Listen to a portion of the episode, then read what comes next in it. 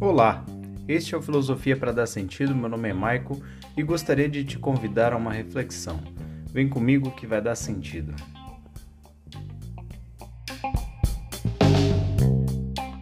Você já se pegou conversando sozinho ou sozinha? Já teve a impressão de que não só estava pensando, mas conversando com alguém, com alguém dentro de si?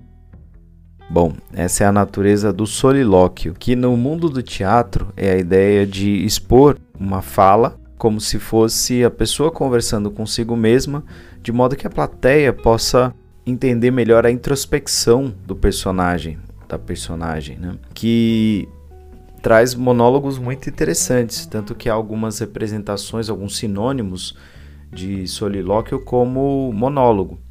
Porém, tem uma visão muito particular e interessante que é de um pensador chamado Agostinho de Hipona, um grande pensador da história, conhecido como santo da Igreja Católica ou cristã e que foi bispo, uma figura muito importante na história do pensamento ocidental e que escreve um livro chamado Solilóquios, que na verdade não está acabado, nunca foi acabado, que tem duas partes e que pode ser uma espécie de introdução à sua grande obra, que é Confissões. E nessa obra é bem interessante como ele traz algumas questões sobre como o solilóquio não é apenas o ato de ficar pensando em voz alta, não é só isso.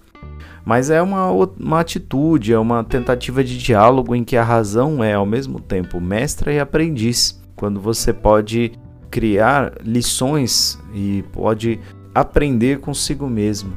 É uma experiência muito interessante, muito forte e que eu penso que algumas pessoas já viveram. Eu tenho a sensação de que às vezes tem um insight, tem uma compreensão, às vezes percebo que falando comigo mesmo, às vezes refletindo sobre uma coisa que li ou de, mesmo dando aula, percebo que aprendi alguma coisa ou fiz uma conexão nova, diferente. Essa é uma experiência que se a gente se permitir, a gente pode vivenciar. Então, o solilóquio, ele não é só uma situação na qual parece que a pessoa está doida, né? Muita gente vai ver e falar: "Nossa, esse aí pirou, já era, pirou na batatinha". Não é isso não.